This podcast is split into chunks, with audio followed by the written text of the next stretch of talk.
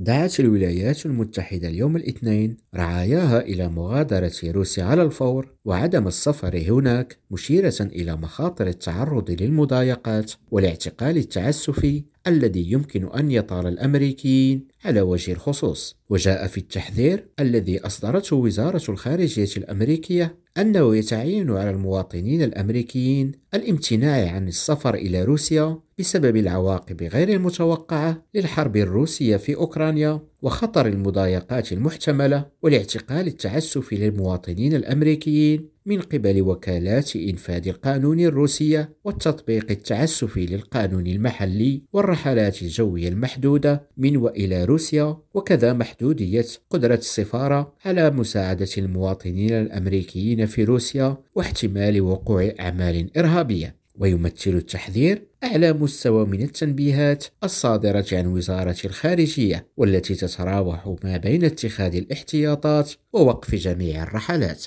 جهاد بن شقرون ريم راديو واشنطن.